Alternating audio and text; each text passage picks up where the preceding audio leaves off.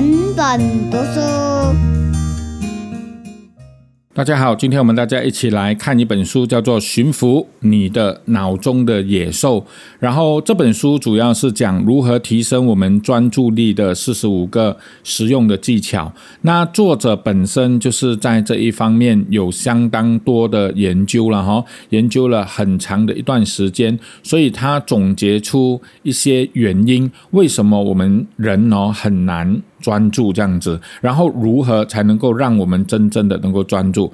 其实我们大家都知道，专注是很重要的，因为我们要完成一个工作。我们要完成一个学习，如果我们专注的话，我们可以提早完成，而且我们还有剩余很多时间可以去做我们想要做的事情，对不对？但是很困难的就是我们人的专注能力似乎不是很强，所以常常在工作的 deadline 就是截止日差不多要到的时候，我们才比较会紧张，才比较会用赶工的方式来完成它。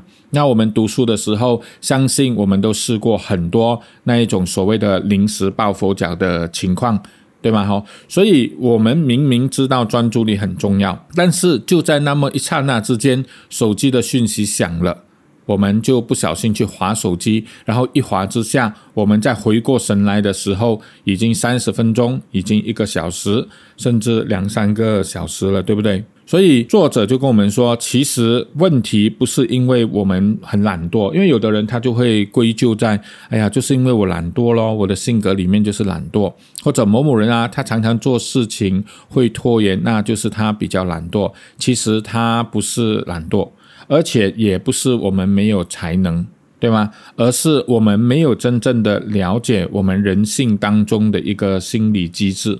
所以当我们遇到很多，我们想要专注却专注不来，然后我们都会很挫折、很沮丧嘛，因为我们没有真正的去了解到，我们人无论从心理层面或者生理层面，这一些都会其实都会影响我们人的专注力的。所以从很多的科学家他们去研究，研究到最后就发现，其实专注力可不可以改善？可以，可不可以培养？也可以，而且专注力对现代人来说，甚至古代人来说，它都是一个非常重要的能力来的。所以在二零一六年的时候，有一个很著名的经济学家 James Heckman 呢，他们就去研究人生成功的要素是什么。他们就分析了英国跟美国出生的大概几万个孩子，他们的 IQ test，还有他们的性格的 test，然后就分析他们几十年后的收入跟健康状况。分析到最后的结果就是，人生成功要素最重要的其实不是你的 IQ 很高，或者你有多聪明，重要。要的就是你的性格里面有比较多的尽责性。所谓的尽责性，就是能够抵抗住眼前的诱惑，而专注于重要事情的能力。这个叫做专注力。当然，如果聪明跟成功。当然，它也有一定的相关性，但是它的重要性啊，是远远不如专注性的。比起很多 IQ 高的人、专注力高的人，他们的收入更多，他们的身体不好的概率也更低。最重要的是，他们的心理的健康哦，他们生活的幸福感哦，也是更高。所以，专注力对我们现代人来说，它其实是很重要的一个能力来的。既然这是一个很重要的能力，但是为什么几千年以来我们都因为这个缺乏专注力而烦恼呢？既然专注力这么重要，那为什么我们人类没有办法提高专注力呢？啊，有时候我们有专注力，在什么时候？玩游戏的时候，或者在划手机的时候，或者在追连续剧的时候，那为什么不能够转换这种专注力，把它用在工作跟学习上呢？那为什么有一些运动员，有一些高效能人士，他们能够透过日常的训练或者一些技巧来提升专注力呢？如果针对以上讲的这么多个为什么为什么，我们听了都一头雾水，搞不清楚到底是为什么的话，那代表我们没有很了解我们要如何提升我们的专注力。就好像我们学了很多的数学公式，但是在没有很了解的情况之下，其实我们没有办法正确的运用它，对吗？好，所以专注力它其实我们内心的一个东西，我们的内心里面，我们的心理状况什么？东东西能够提高我们的积极性，什么东西会让我们更专注？这一些比较科学的方法我们不了解，所以我们就以为我们解决不了这个问题。所以作者啊，他跟我们做一个总结，他就说：你之所以会有拖延的习惯，不是因为你懒惰，也不是因为你没有才能，你只是不了解人的心理机制而已。因为所有人的体内都睡着一个惊人的专注力，只是我们要找到方法。所以接下来作者就是开始了，直接跟我们说关于专注力的种种。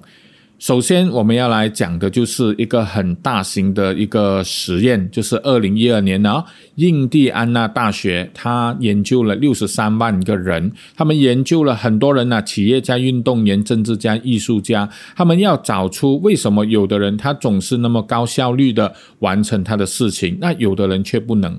结果研究的结果就显示了，高效能人士他们的劳动生产率。通常是普通人的四倍以上，意思就是说，如果以我们马来西亚人，我们一天如果我们的正常的工作，我们可以赚一百块，高效能人士他一天就可以完成我们四天的工作，所以他们可以赚四百块，这样子乘以三百六十五天的话，他们一年可以多赚一个一百多千，对吧？好，那。研究了这么多人过后，他们就发现，其实有一半是因为先天造成的。有的人先天就是专注力比较好，有的人先天就是专注力比较不好。那意思是什么？意思代表剩下的一个很重要的部分，有五十八先，其实是我们后天能够透过学习来提升的一种专注力来的。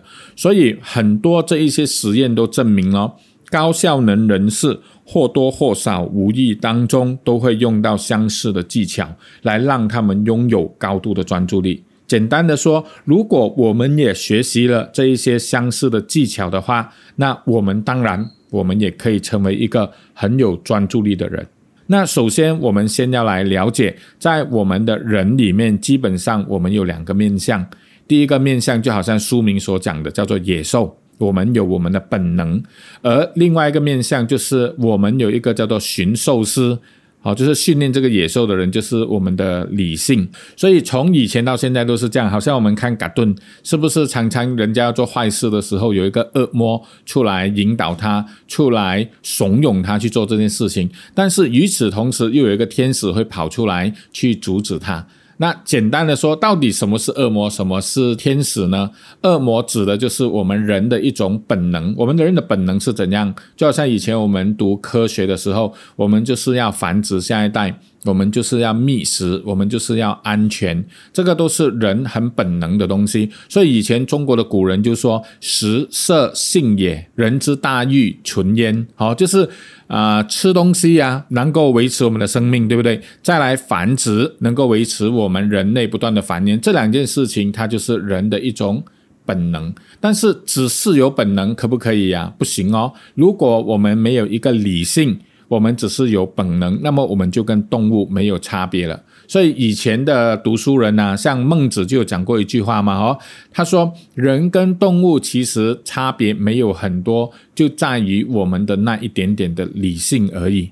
所以，就算到了现代哦，心理学家也发现了，人有一个本我，就是为了满足欲望的一个本我的一种本能的反应。但是，人还有一个超我，就是我们的意识上，我们希望我们提升进步的那一个想法哈。这个叫做超我，所以无论怎么讲都好，我们人就是由这两个东西所组成的，一个理性，一个叫做我们的本能。那套这本书的讲法叫做一个叫做野兽，而一个叫做驯兽师。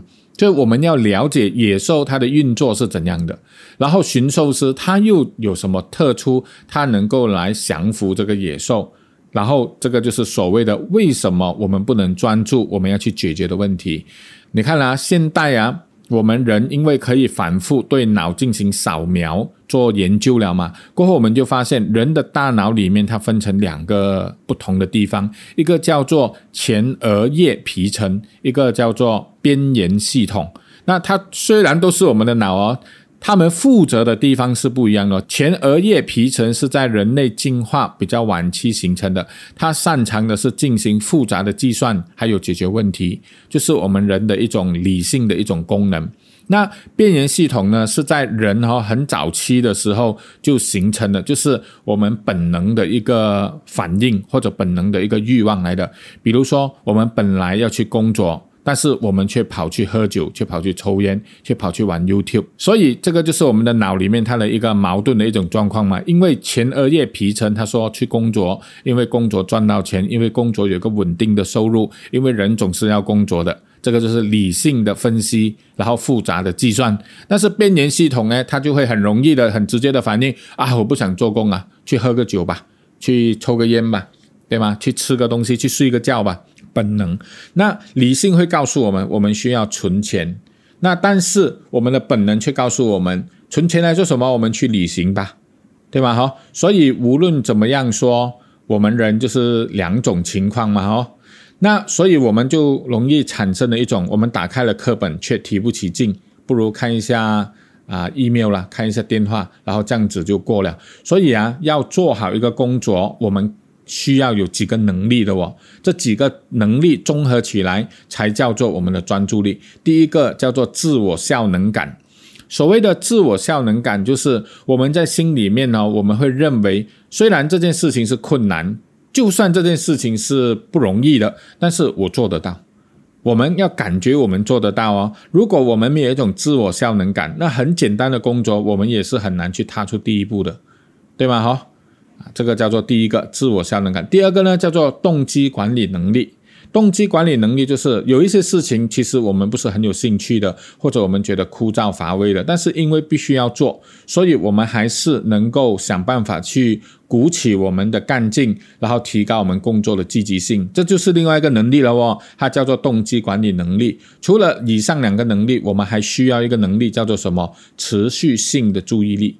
诶，持续性注意力就是我们能够专心致志的做事的一种能力。或者以心理学家叫做注意力的控制 （attention control）。那持续性注意力的水平啊，每个人不同。成年人呐，集中注意力的极限大概是多少分钟？其实大概就二十分钟。二十分钟过后，我们就很容易去分散了。而要突破这个极限，我们想要让我们的专注力超过二十分钟或者更长的时间，最大的障碍就是我们先要来突破。诱惑这件事情哈，因为我们的专注力很容易分散的。总而言之啊，我们日常说啊，我需要专注力，我要培养专注力，我要 focus 这一个能力，其实是多种能力的一个结合来的。它需要的是什么？自我效能感哦，我做得到；动机管理能力，我需要做，所以我就会去做；持续性的注意力，然后突破这一些诱惑的障碍。所以接下来我们就来看我们的本能，所谓的野兽，它的特性是什么？而我们的理性，所谓的驯兽师，它的特性是什么？了解了这一些特性过后，我们才有办法针对它的特性去叫做什么？因其事而立导哦，大家不知道听得明白吗？就是照着它的特性是这样子哈，我们不跟它硬碰硬。我们用引导的方式。那第一个，我们的这个野兽啦哈，我们的本能，它的第一个特性，它就是讨厌难的事情。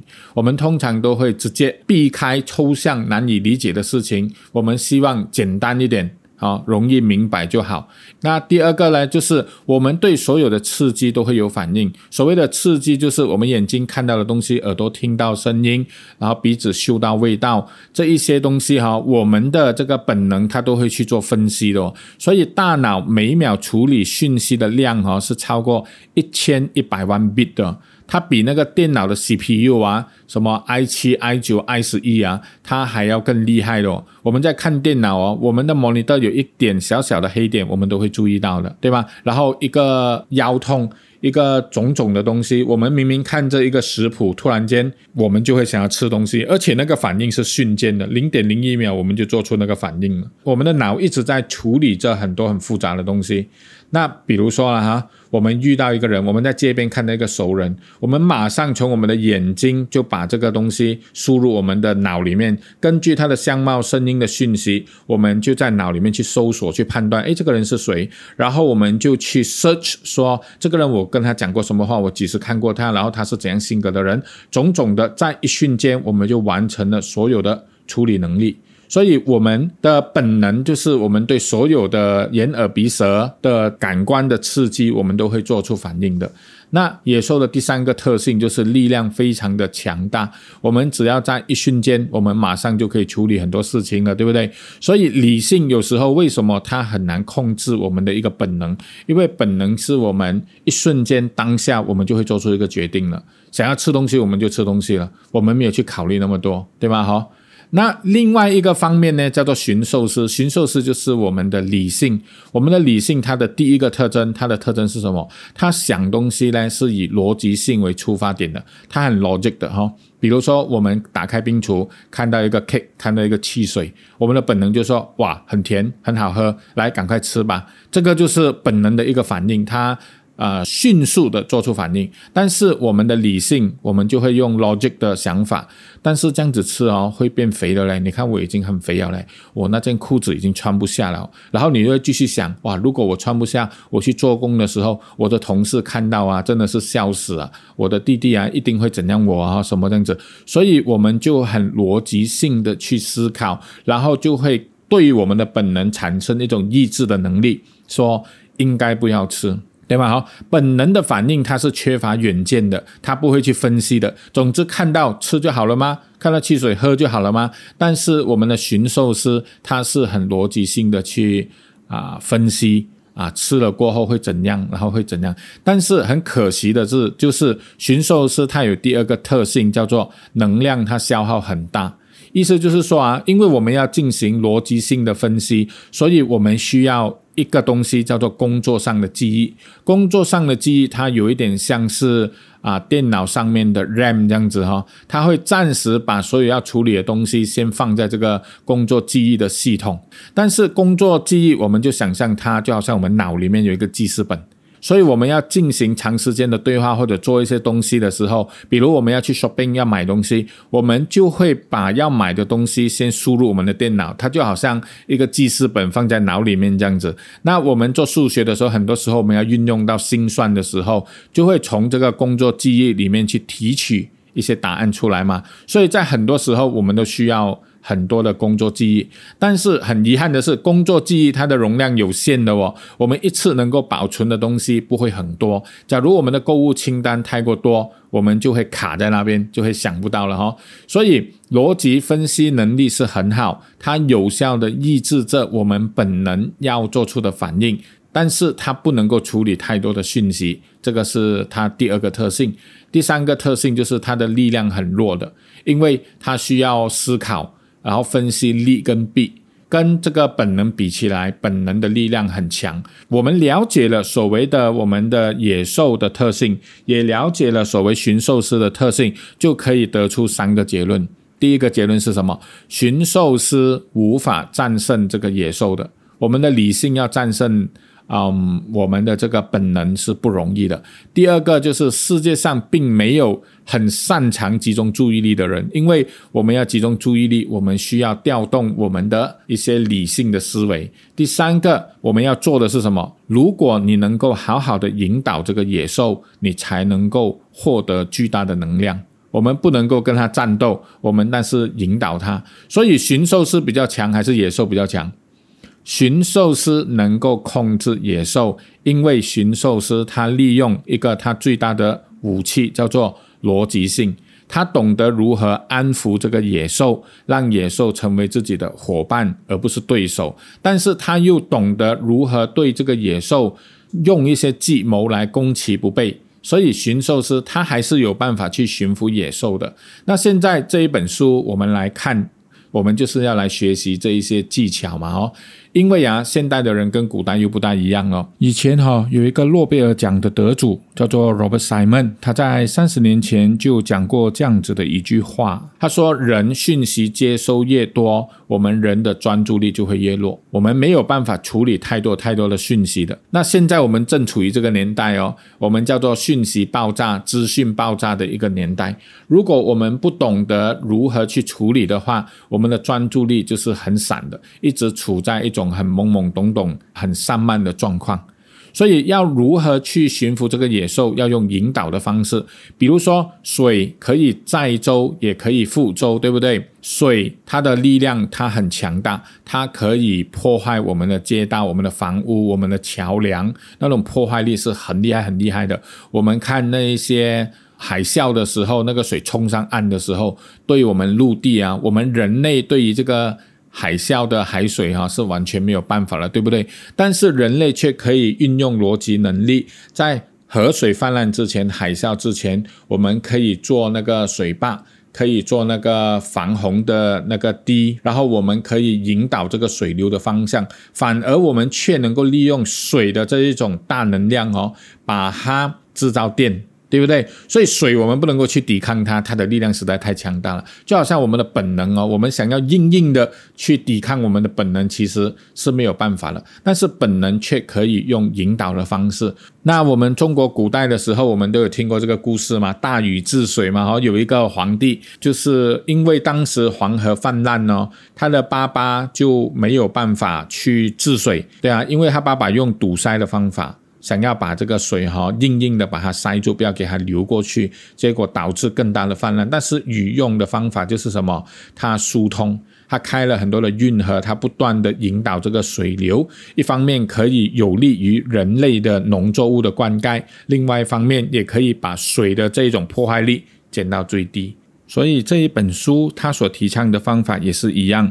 当我们了解了我们内在本能野兽的那一种特性的时候，我们要如何透过科学的方法，如何去引导我们这个能量？我们才有办法获得专注力，而在未来的社会，能够拥有专注力的人，其实就是最大的资本家。所以，作者一共分成六个部分来跟我们分享如何提高我们的专注力。第一个就是要给我们的野兽喂食，意思就是说，我们的这个脑，我们要好好保护好它，我们要有正确的饮食。那如何使脑始终保持清醒呢？其中一个很重要的就是我们喝咖啡。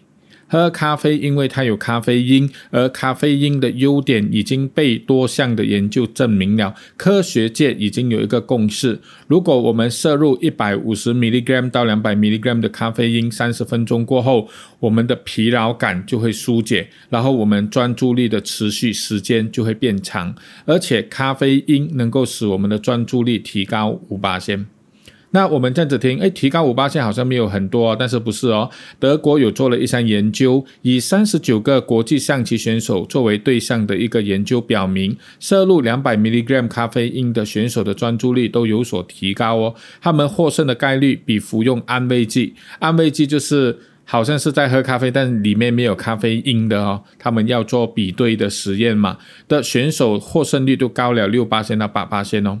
那在现实的比赛里面，如果你的获胜率提高了六八千到八八千，相当在国际象棋领域的排名，原本你排第五千名的，你会直接上升到第三千名。虽然只有百分之几的差异哦，现实上的回报是不可计算的。这个叫我们要使我们的专注力提高五八千左右，我们要喝咖啡，但是咖啡一次过不要喝太多，因为喝太多过后，反而它会产生副作用，比如不安呢、焦虑、头痛。短期记忆力下降，所以大概喝大概两百 milligram 哦，大概喝一杯咖啡过后，我们就会感觉到突然间清醒起来。再来另外一个呢，就是喝绿茶，绿茶可以跟咖啡哈互相配着来喝，因为绿茶里面它含有。茶氨酸，这个茶氨酸自古以来就是拿来放松跟镇静作用而出名的。科学家研究就证实，我们人服用了五十 mg 到两百 mg 的绿茶过后啊，大概四十分钟，我们就会释放一种 alpha 波。alpha 波就是指我们心情很放松的时候，我们会出现的一种波动。所以作者就说。我们平时就可以用咖啡来摄取咖啡因，然后再加上绿茶来摄取茶氨酸，这样子就能够提升我们很多很多的专注力，这是第一个方法。那第二个方法就是我们平时饮食的方法也是很重要，所以他提出一个叫做地中海饮食法。其实科学家在二零一六年有研究地中海饮食法是不是对专注力会有影响吗？到最后他们的结论就是，其实食物对我们的专注力其实是有相当大的影响的。那什么叫做地中海饮食法哦？它能够降低抑郁症大概十一八线哦，然后使老人痴呆症的发病率降低五十三八线，所以用科学的方法来保养自己的大脑也是很重要的。它的原则主要就是多吃对大脑有益的食物，然后少吃对大脑有害的食物。第三就是它没有限制卡路里，比如说什么叫做对大脑很有益的食物啊？全谷类、糙米啊、燕麦呀、荞麦呀。然后绿色的蔬菜，菠菜呀，这一些哈，绿色的蔬菜要吃多。然后坚果类，这一些都是要吃多的。然后豆类，然后浆果类，就是草莓呀、蓝莓呀这一些。吃少的呢，就是动物的肉，比如鸡呀，比如鸭，海鲜类呀，葡萄酒这一些不是说不能吃，但是要吃少一点。然后橄榄油就是用来调味的。如果能够这样子去掌握的话，该吃多的我们吃多，该吃少的我们吃少的话，那我们的脑哦就会慢慢的苏醒起来，好像突然间越来越清醒。那什么东西是对大脑有害的食物呢？黄油或者人造黄油，然后点心跟零食，然后红肉或者加工肉，然后 cheese 油炸的东西，快餐或者在外面用食，再来就是。我们不要再暴饮暴食，要养成记录的好习惯。因为谢菲尔大学有做一个研究哦，就是研究记录的效果。那么他整总共针对了十九千九百五十一人去研究，所以可信度很高。就是说，如果我长期记录我的生活习惯，我吃的东西对改善我的健康有帮助吗？那这一个问题，他们就去记录啊，比如说我要减肥，我要戒烟，我的饮食习惯的影响有没有？结果发现结论是什么呢？如果记录每天行动的人，健康饮食的次数会增加，然后记录的次数越多，越容易养成良好的饮食习惯。因为我们人常常会忘记，然后会误导自己，以为自己是做得很好，其实没有透过记录，我们看不到了。那。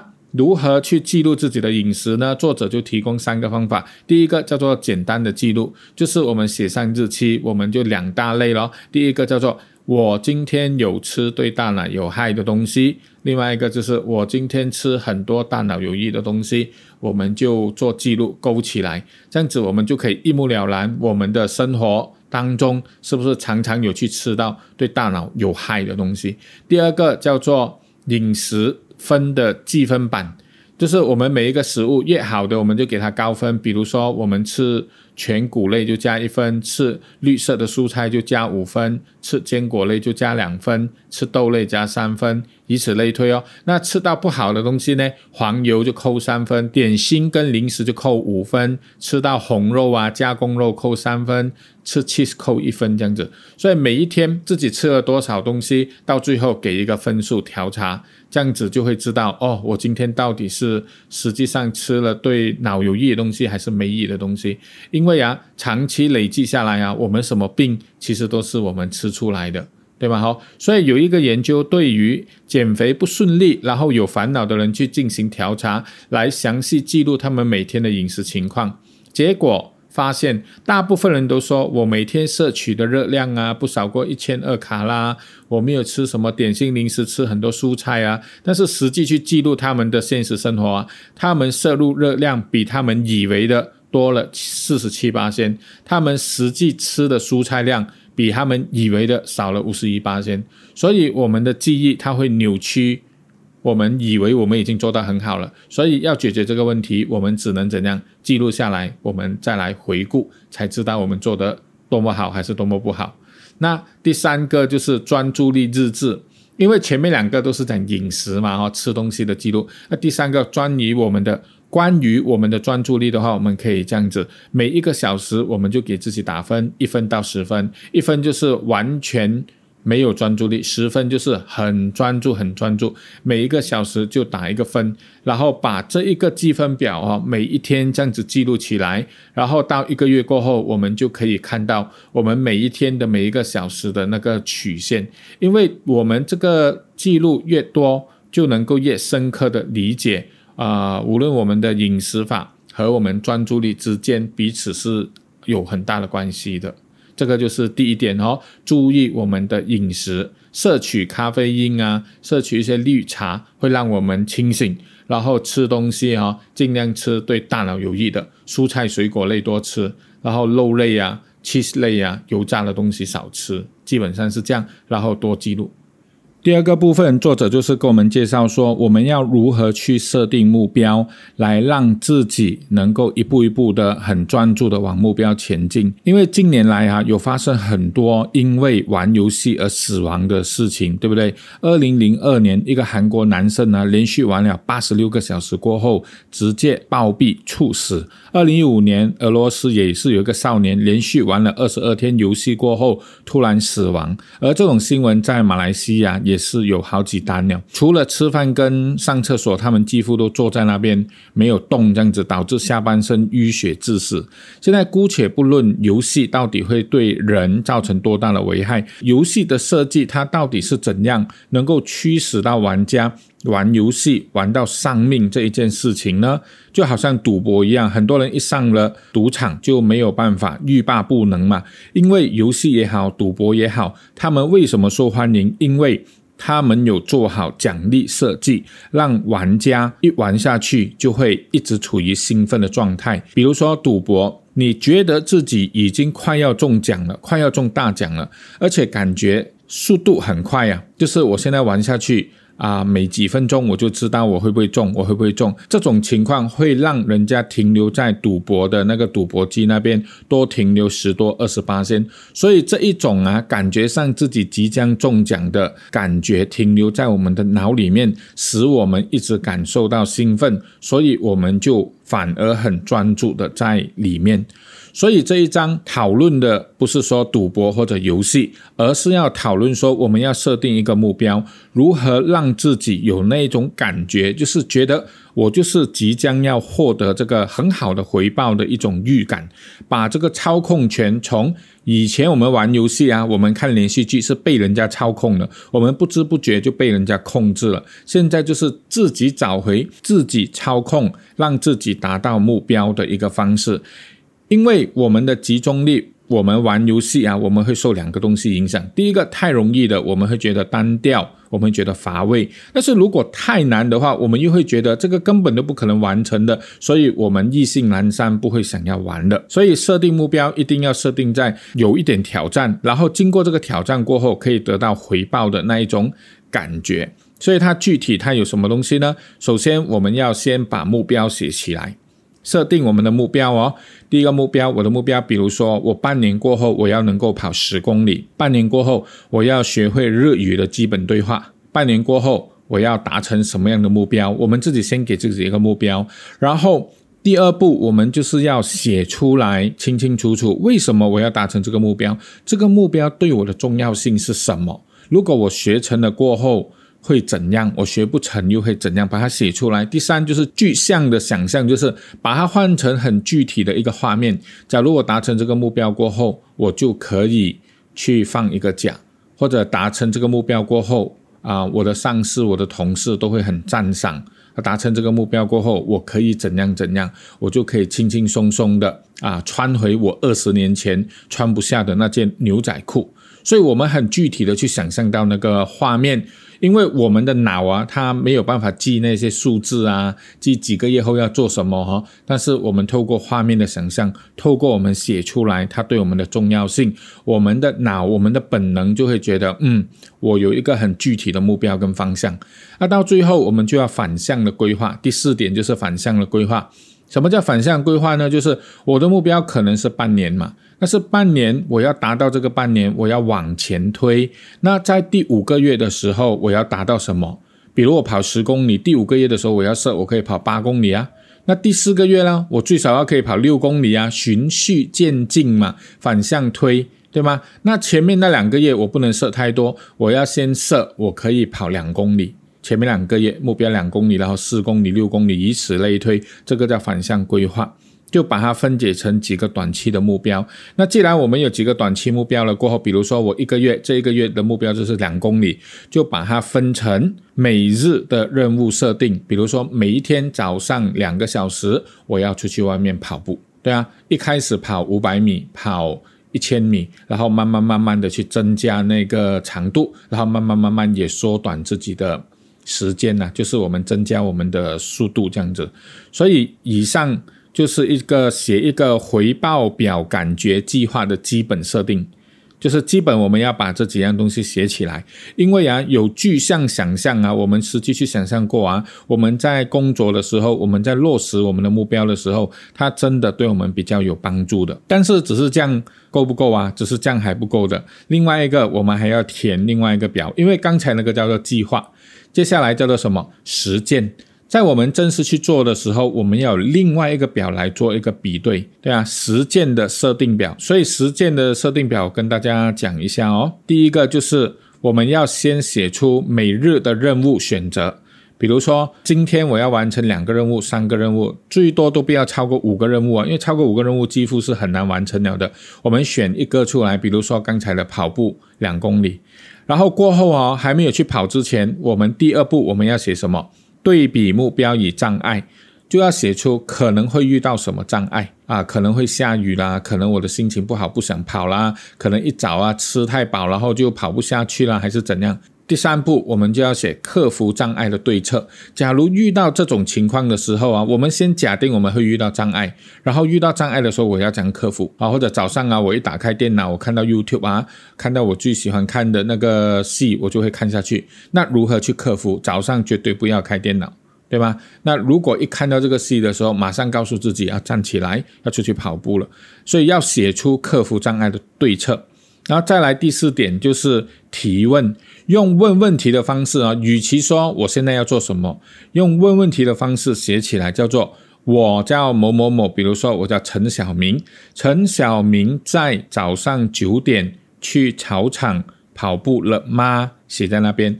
好，用提问的方式。林小春在晚上八点睡觉前，是否在房间读了二十句的日语呢？假如你要学的是日语，你每天给自己的一个任务就是啊，读二十句单词。用提问的方式，因为我们人对提问比较有感觉。过后第五步，我们就要想象。就好像刚才的具象的想象这样，现实的去想象。假如啊，我完成了这个东西，我真的可以跑十公里了。过后，你就会想象哇，我的身材一定会变很好，我整个人的。Stamina 一定会提升很多，种种之类的。然后想象哦，我学了日语过后，半年过后，我可以到哪里哪里去旅行？我可以跟那个讲日语的朋友哦啊，开始一些基本的对话。我们具体想象，我们就会很高兴，因为我们设目标本来就是为了一个原因、一个目的而来的嘛。所以透过我们用提问的方式，透过我们这样子去计划、去想象的方式，我们一想到我们就开心了。对吧？我们就会有那个力量，有那个能量，想要去做下去。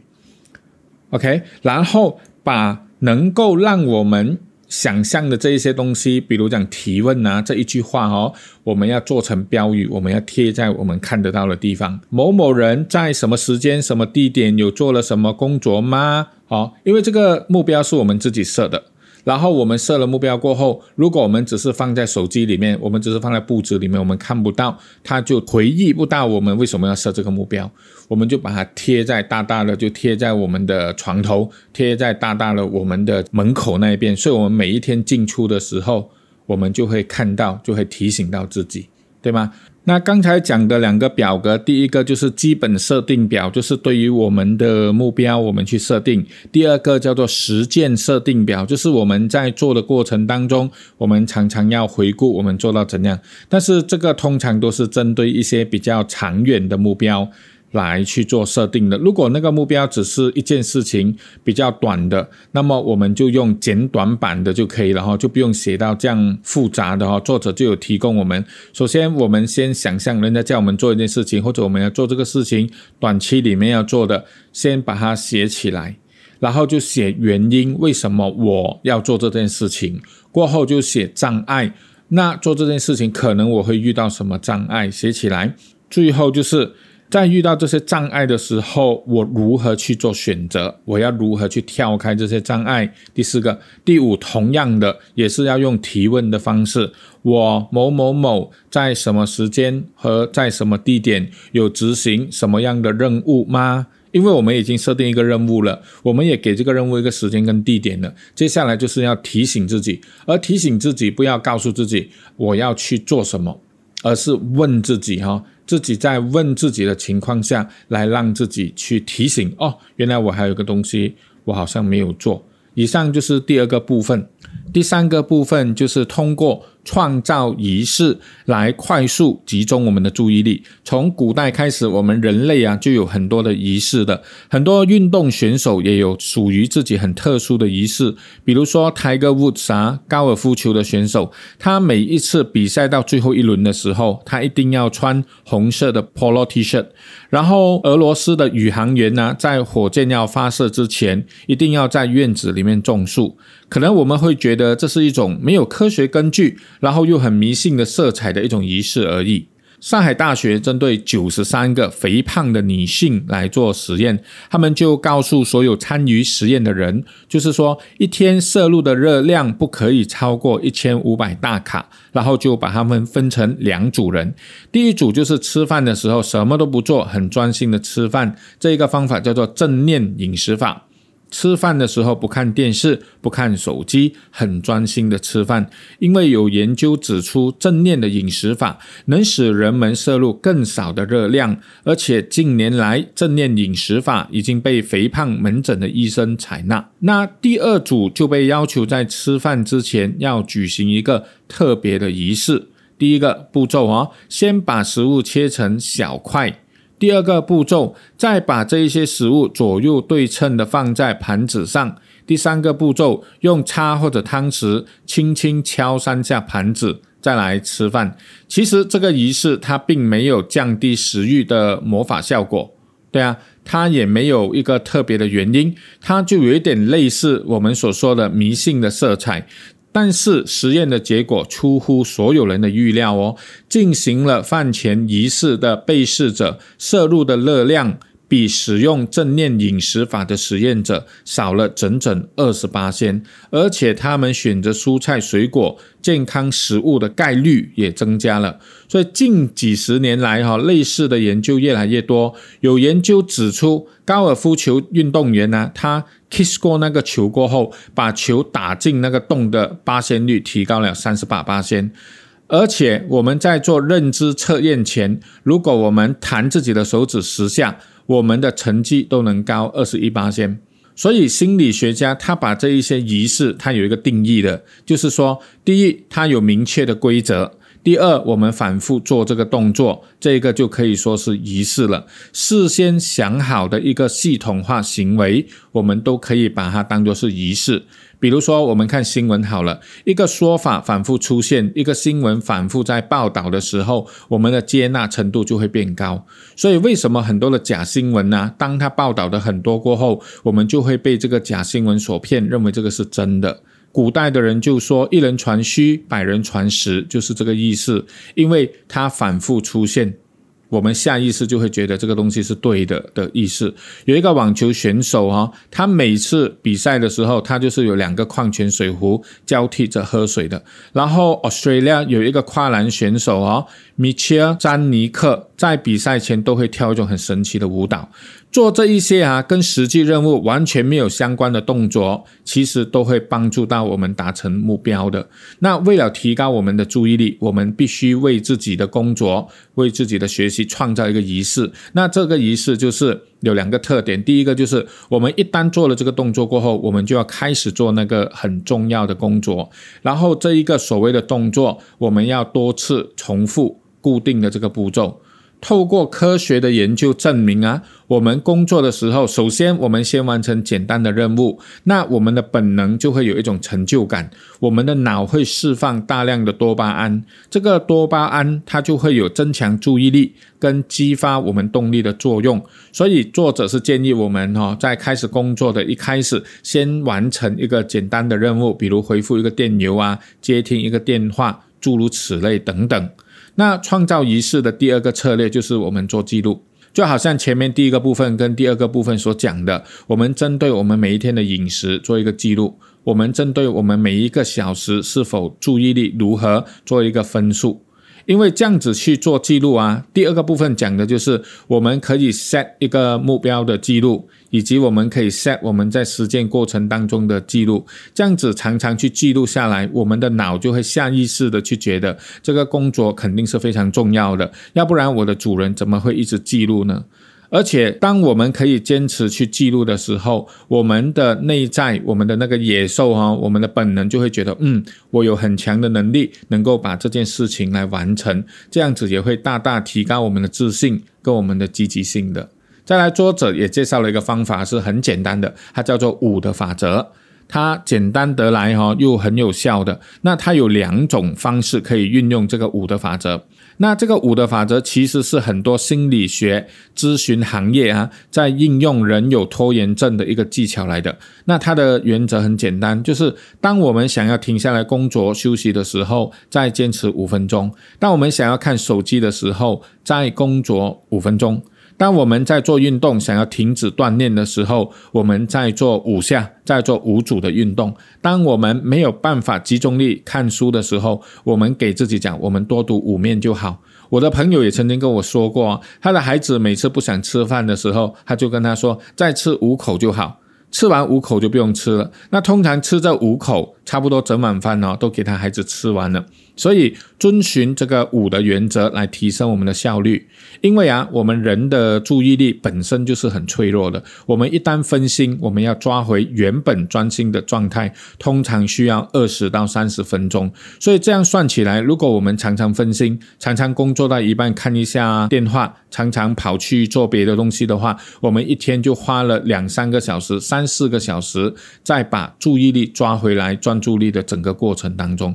所以五的法则就是使我们的注意力能够去克服那一种，我现在就想不要工作，我现在就马上想看手机，给它增加一点点的障碍，拉长我们工作的一个方法，然后也会让我们的本能觉得我们是一个能够集中注意力去做重要的事情的人，然后我们也会显得更有信心。另外一个方式，五的法则就是我们想要开始工作，却一直提不起劲来开始工作。我们也可以运用另外一个五的法则，叫做什么？我们在脑海里面倒数五、四、三、二、一，然后就开始做。我们要运动也好，读书也好，工作也好，我们下定决心跟自己说，五秒过后就开始了哈，五、四、三、二、一，这样子我们的脑就会意识到，嗯，这个工作是很紧急的，我要马上开始做这个东西。所以作者就建议我们把这个五的法则哈，我们写起来，然后放在我们常常看得到的地方。比如说，我们可以写这样的一句话：想停下来工作休息的时候，再坚持五分钟；或者无法开始工作的时候，在脑里进行五秒钟的倒计时，把这个纸条哈贴在我们看得到的地方。那刚才我们讲仪式嘛，哈，仪式对我们的专注力有帮助。有一个大学做了研究啊，其实如果把不同的仪式叠加在一起用啊，反而它的效果更好。什么叫不同的仪式叠在一起用哦？我们举一些例子，比如说仪式一，我们早上八点从任务当中选一个最简单的任务优先处理；仪式二。我完成了仪式一，做最简单的任务开始，我就要选一件难的工作来做。仪式三，我一完成了那个难的工作，我就出去跑步十分钟。所以把三个仪式叠在一起运用，会大大的加强我们的执行力。再举一个例子哈，仪式一，我吃过晚饭过后，我要静坐冥想十五分钟。仪式二，结束我的冥想过后，再去看一看我的那个计划表。就写下明天的计划跟今天的计划的一个比对。计划三一写完计划表，不要拖拖拉拉，马上睡觉。当我们把三个仪式都很具体的写出来，然后我们很具体的去执行，这一种叫做仪式的叠加。对啊，所以仪式叠加它有一个原则，就是上一个仪式结束过后，接下来我们马上开始新的仪式，然后叠加在一起，反复的做，做到变成我们的习惯，这一些都会提升我们的效率跟注意力。根据科学家研究啊，我们要开始一个新的仪式、新的生活方式，我们一个星期最少要进行四次，而且要坚持做四次以上，到最后它就会变成自然而然，我们很轻松就能够做出来的技巧来的。所以，如果我们这一个仪式，我们叠加这个仪式，我们的频率太低，一个星期只做一次、两次哦，我们不能够养成习惯。所以最起码给自己一个目标，一个礼拜我要进行四次来养成一个习惯。接下来我们来看第四部分，第四部分就是用说故事的方法来引导我们的本能哦，去照着这个故事去进行。那所谓的说故事，就是我们要在我们的内心当中重新定义我们自己的形象。比如说，我们想要集中注意力去跑步，我们就告诉自己，我是一个跑步的运动员。假如我们要集中注意力去工作，我们就要把自己定义为能够很出色完成工作的人。根据我们的目标，我们去定义一个最佳的身份，那么就会让我们的意识哈，在无意识之间会按照这个故事去行动的。比如说，我们在读一个书，它的内容相当的难，我们稍微一放松就会走神，我们就会打起精神，告诉自己要坚持的读下去。最后终于读完这本书了，能够做到这一点是相当了不起的，因为我们能够反复的将注意力拉回到我们想要关注的事情上。那当然，我们的注意力会有所提升。那在读书这一件事情，我们可以有两种定义。第一个就是只要我努力，我就是一定能够读完书。所以每一次我们没有办法集中注意力的时候，我们就会用这个想法来强迫我们的本能，或者来诱导我们的本能努力去读书。长期来说，这种做法会失败的可能性还是相对比较大的。为什么呢？因为我们有带有用意志力去强迫我们的本能去做改变的。但另外一种就是我们可以把自己定义为。我是一个很爱读书的人，那在这个时候，事情就会产生变化喽。当我们无法保持专注的时候，我们会反射性的、无意识的产生了一种会保护自己身份的一种念头。那个是什么呢？我是一个爱读书的人呢，这个东西我保持不到专注，我没有好好读，好像有失我的身份呢。所以，我们下意识、无意识的，我们就会重新集中注意力去读书，那个概率就会增加很多。所以，按照上一个部分所说的，每天我们重复特定的仪式，我们的本能野兽一定会发生一些变化，因为我们的本能会逐渐接受要认真完成工作和学习的事实，就是他会告诉自己哈，自己是一个有专注力的生物，这样的新故事就会被 install 安装在我们大脑的深处。可是，我们要重新塑造自我的形象，我们要利用的就是仪式。因为仪式的效果显现，它需要一定的时间，所以我们不要在中途气馁，我们要慢慢慢慢的建立起一定的仪式，重新塑造一个自我形象。自我形象就是一个故事了，我们对自己的暗示。所以专注力是逐渐提高的，我们很难立刻感受到效果，而且要重新塑造自我形象，反复进行仪式，不断累积才有办法。不过有更加简便的方法，这个就是这一个部分哈。作者要跟我们讲的，我们可以按照从容易到难的顺序来介绍这五种具体的方法，来引导我们的本能。第一个叫做类属性思维，类属性思维就有一点类似自我暗示这样哦。萨尔茨堡大学有一项研究指出，如果想象自己是一个优秀的大学教授的形象，就叫一群教授去做工作；那另外一群教授呢，就是没有想象自己是优秀的大学教授去工作。到最后去做测试过后，发现如果想象自己是一个优秀的大学教授的人哦，他的自信。比以前更好，他比以前更专注，甚至参加很多的考试，成绩也比以前更好。所以在之后进行了很多研究，比如说，当一个人想象自己是一个一流的运动员的时候，不断的在内心自我暗示的时候，他的体育测试的成绩会有所提高的。这个研究表明，想象这有能力的人的形象，能够提高我们的专注力，进而提高我们的成绩。所以方法一就是我们要想象我们是一个。很专注力的人，我们是一个很有能力的人。我们对着我们的目标去设一个想象。第二个叫做加一个头衔，加一个头衔哈，给一个呆的自己。因为在美国，他们有研究过一个医院哦，医院就去告诉那些缺乏干劲的清洁工说，清洁工其实是治疗过程之一，所以你们不是普普通通的人，你们是医院的大使。医院授予了这些清洁工一个新的头衔，但是没有想到。到的就是这些清洁工的积极性在一夜之间发生很大的变化，大家比以前打扫的更认真哦，而且一直到半夜都打扫不干净的地板跟厕所，到了傍晚哦就已经被打扫得干干净净、闪闪发亮。那耶鲁大学的研究团队是这样评价加这个头衔的作用的，因为我们加了一个新头衔，它具有改变思维的效果。新头衔使人们工作的方法发生变化，进而使专注力也会发生变化。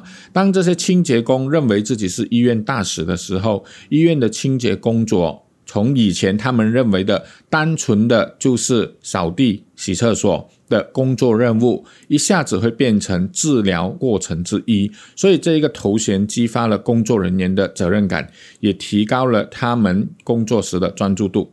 所以，我们也要正确的给自己加一个头衔，比如说，我就是我全家里面哈最认真读书的人啊，我就是怎样怎样的一个人哈。但是，当然这个头衔不能够离事实太远呢，还是要以事实为基础。如果离事实太远的头衔，我们自己都不相信，那我们怎么能够去专注呢？第三个叫做指导型的自我对话。那自我对话就是我们常常自己跟自己讲话，比如说，刚刚停止学习是因为我有哪个地方搞不清楚吗？还是我们想一下有没有别的解决方法呢？如果实在真的不明白，那不然就跳去下一题。那这一题先放着，自己跟自己讲话，自己跟自己对话哦。那我们工作的时候，我们会想，哎，有没有其他的资源可以让我们更轻松的完成这件工作呢？然后我们是不是已经有努力从现有的信息当中提取内容呢？那常常这样子想啊，做运动的时候也可以这样子想啊，我的哑铃放在我的肩膀了吗？然后我有注意好我膝盖的角度，有没有注意我大腿肌肉这样子哦？好像有一个教练在跟自己讲话这样，这种叫做自我指导型的对话。对啊，常常的问自己，为什么我专注力下降了呢？我是否接触了大量的讯息而感到混乱呢？为了得到这一些资源，我工作上的种种，我能够去做些什么呢？还是我需要寻求他人的帮助吗？常常在自我对话当中，会提高我们对整个事情的专注力。那第四个方法，它是英文呢，叫做 VIA，Smart，VIA 就是 V I A 哈，Smart 就是我们讲的 S M A R T，Smart 咯。那这个技巧的关键就是 VIA，V I A 就是找到我们与生俱来的优势，因为每个人的优点不同，有的人好奇心强，有的人很有创意，有的人就有艺术的思维，有的人批判性思维，有的人很好学。V I A 它就是一个网站哈，来让我们看到我们的优势到底是哪里。然后再透过我们的优势，我们再用 SMART 的法则去完成它。SMART 当然这个是比较普遍，我们常听到的 S M A R T。第一个 S 叫做 Specific，就是很具体的，我们设的目标要很具体。第二个哈 Measurable，M 就是 Measurable，可以衡量的目标是必须可以衡量的，不可以是抽象难以想象的。第三是 Achievable，就是可以实现的。必须我们透过一步一步去实现的，再来 related 相关的哈，这个目标必须跟其他的目标有相关。最后一个就是 time bound 有时间的限制的目标，必须具有明确的截止日期。然后，因为我们所做的是从我们的优点、我们擅长的工作开始，不断的去累积小的成功，这个叫 measurable。对吗？每一个小步骤，每一个小步骤，不断的累积，而不是专门去做那个我们不擅长的事情，然后常常的失败，因为这样子我们会有很大的挫折感。只要我们的目标是具体的。可以衡量的，然后是可以实现的，而且跟我们的大目标是有相关的，而且我们给他一个截止日期，我们的专注力就会大大的提升。那第五个方法就是用同辈的压力，因为哈佛大学曾经做过一个研究啊，研究表明我们效率的水平其实百分之十以上都是受到身边的人的水平所影响的。只要我们的身边、我们的团队成员、朋友、同事的水平如果高的话，他们能干的话，我们也会变成一个能干的人。如果周围的人效率很低，我们的效率也会降低。而且在心理学中哦，已经证实了专注力是会传染的。在某项研究中，研究者让学生两人一组一起玩一个测试专注力的简单游戏，结果显示哦，如果一个人很专注，另外一个人的专注度就会自动上升。而且这两个人中间如果隔着一个板。大家都互相看不到对方的情况下，也也是一样哦。专注力好像一个传染病一样，它会传染的。所以我们要如何使用同辈压力的规则？就是我们要多跟专注力高的人在一起。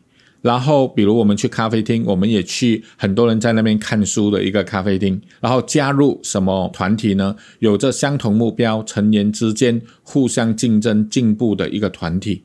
然后多跟高效能人士成为朋友。那以上这一些行为都给我们适当的同辈压力，那我们的专注度也会得到明显的提高。以上就是第四部分。接下来我们来看第五部分哈，第五部分就是借着关照自我，找回我们内心的那种平静。因为 Microsoft 曾经有研究过，他就说，大概每四十秒，我们人就很容易被一个分心的东西所吸引，所以我们长期啊都要跟这一些会跟。会让我们分心的东西来做斗争的哦。那一旦我们分心，我们需要超过二十分钟以上才能够恢复那一个集中力。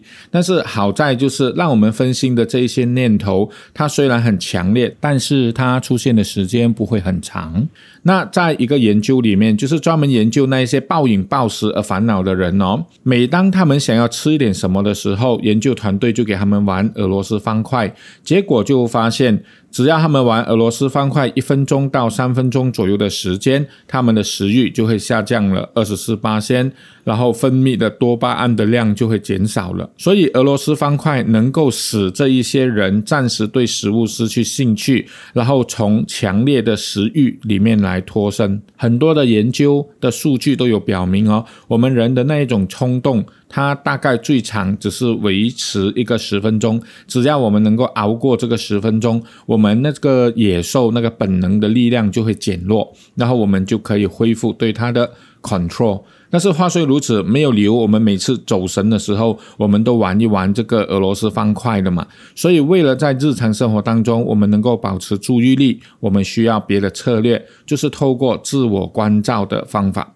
因为我们常常一时之间会有一个想法，只要我们不理会这个想法，或者我们转做其他事情，那这个想法它的强度就会变弱。这个在医学上是有根据的。过了几分钟，那个所谓的想法，我们叫做神经递质的影响力，它会慢慢的减弱，然后我们慢慢理性就会恢复对本能的控制。这个方法在心理学上面叫做解离。解离的意思就是，我们跟我们的想法或者跟我们的情绪，我们保持一个距离，我们去观察这些想法跟情绪，我们不要去分析它，就是观察它而已。这个是解离的基本特征。那这一个已经被引入心理治疗哦，甚至对治疗忧郁症啊等等都获得很大的成就。那下面就介绍解离，它有需要三个步骤。第一个步骤就是用隐喻帮助理解。这个是第一个步骤。那隐喻是什么意思呢？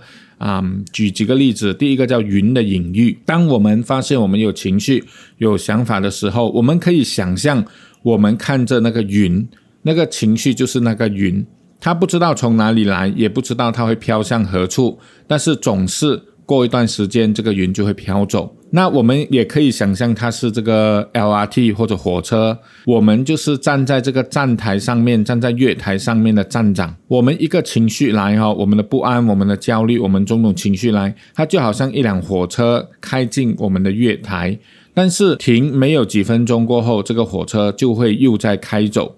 意思就是说，情绪它来来去去，但是我们还是我们呢？我们跟他保持一定的距离，我们不要上这台火车给他载走就好了。我们在外面去观察他，去看他怎么来，怎么走就好了。那第三个就是牧场的隐喻，我们要想象我们的情绪就好像一头脾气很暴躁的牛被养在一个牧场里面，所以我们起这个围栏哦，不能够起到太小，让它的活动空间太小。我们要有适当的场所给这头牛可以自由活动。意思就是说，我们针对于我们的情绪、我们的想法，我们也不要过于去压抑它，给它一点点空间。但是我们不要受它影响，我们不是它。所以这个就是步骤一，利用这一些，把它想象成是云也好，想象是火车来去也好，把它想象是牧场里面的一头牛也好，这一些都有帮助我们。对于我们当下所产生的情绪，我们跟它保持一定的距离。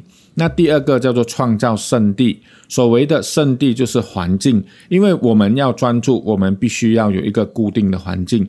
有一些作者哈，他们为了写一个小说，甚至把自己的衣服都藏起来，然后全身赤裸的写小说，这样就让他写作的时候可以很专注的，不需要再出去了。所以我们要预先清除那一些会分散我们注意力的东西，然后把我们的工作场所变成一个专属自己的圣地哈。他讲的圣地就是环境，所以第一就是环境的管理，因为我们的人的脑哦，我们会把一个场所。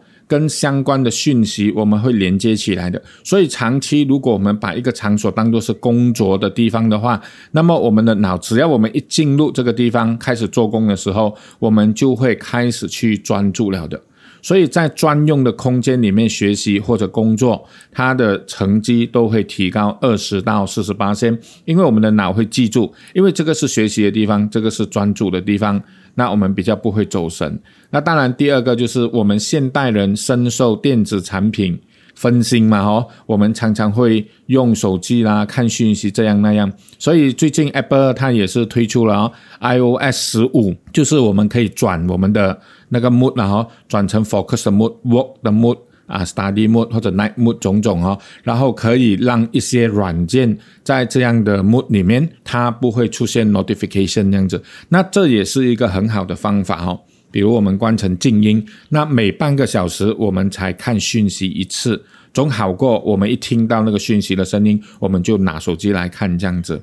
然后再来就是声音的管理。那听音乐，有的人可以集中注意力，取决于自己的性格。一个外向的人呢，如果性格比较外向，工作时候听音乐，专注力是会提高。但是研究表明，如果一个内向的人在工作的时候听音乐，反而专注力会降低。好，但是无论外向内向也好，我们听的歌。要有曲就好哈，不要有人唱的，就是要有音调就好，不要有人在那边唱，因为有歌词的歌都会吸引我们的注意力。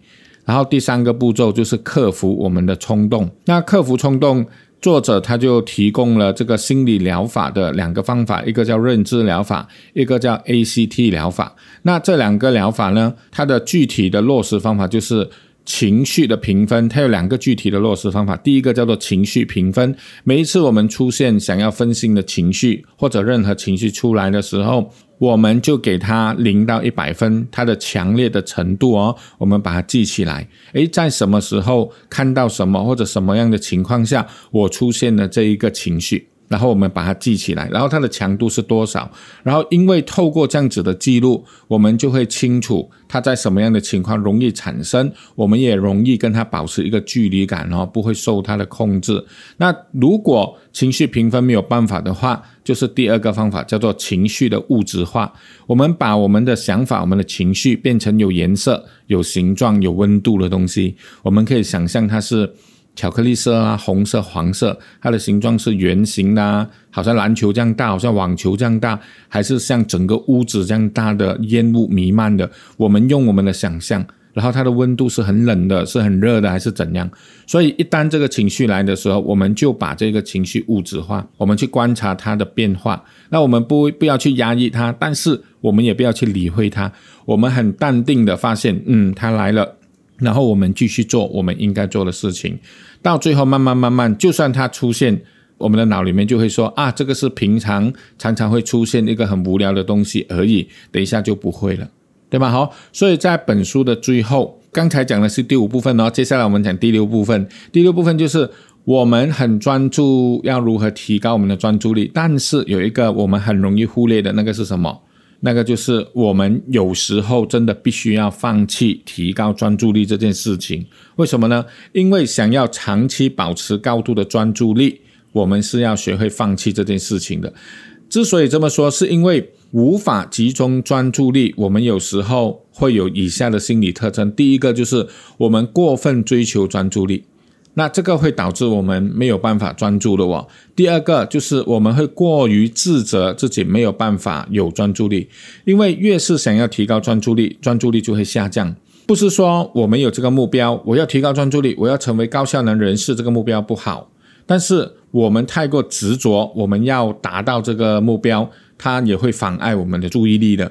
因为啊，科学家也研究了，人无论用什么技巧，再怎么厉害都好，肯定都会有不能集中注意力的时候。没有人是永远能够专注的，但是在不能专注的情况下，如果我们自责啊，这个会造成负面影响，比被别人骂、不喜欢公司、跟朋友吵架的任何压力呢？因为很多的心理负担都会对我们的大脑造成伤害，但是最大的压力反而是自责，所以我们不要采取很多的对策。我们工作如果真的是失败了，没有办法集中的时候，我们不要去想。你看，我就我的注意力又不够了，是不是因为我不够努力，然后把自己当成自己的敌人，对吗？科学家觉得，当我们出现这种想法的时候，我们要选择放弃。放弃不是自我放弃，然后颓废哦，不是放弃就是自我接纳，不要去抵抗它，因为我们要培养的是一个。不会因纷扰而轻易动摇的心是我们要培养的，所以失败了，我们也是可以继续 continue 做我们的要做的事情的。所以前面不是有提到自我想象啊、自我解离啊，本来是用在加强我们专注力上面的，那这一个其实也可以用在我们要如何。自我接纳方面，自我想象就是我们不要评论自己。我们想象有一个朋友哈坐在我们的旁边，他看到我们失败了，看到我们不能专注了，他会说什么安慰的话来安慰我们。然后这一些安慰的话，我们跟他记录起来，写在一个纸条，这样子会使我们比较能够接受这个挫折、这个失败。安慰的话就是不会很严格，对吗？然后自我解离的意思就是保持一定的距离，去观察当下的想法，去问自己为什么。啊，总是会觉得自己很失败呀，这次又不能专注啦，难道这样子就代表自己是失败的人吗？从解离里面，我们看到情绪这个东西，我们不要赋予它力量哦，它来了，等一下它就走了哈，不要随着它来起舞。而且，我们当然我们可以用按摩啦、听听歌啦哈的种种娱乐方式，但是科学家说，这种通常都是缓解由压力引来的紧张而已。真正要让我们能够提升专注力的，我们靠娱乐的方式也是不容易的哈。与其是这样子，不如我们去尝试新的事物，我们去学习做别的东西，做做跟你现在工作没有相关的东西哈。多去学习，多去做别的东西，能够让我们哈获得能量，重新振作起来。除了放弃以外，再来第二个很重要的就是休息。因为工作时间在科学家研究啊，一个星期尽量不要超过三十个小时，因为超过三十个小时，我们的注意力啊、专注力就会下降，对吧？好，但是现在很多的国家啊，工作的时间呢，一个礼拜甚至已经四十五个小时，甚至有的已经到了六十个小时，所以我们说适当的时间要休息，对他们来说已经很难了。包括我们马来西亚三十个小时也实在是有一点少，对不对？我们的工作都超过了。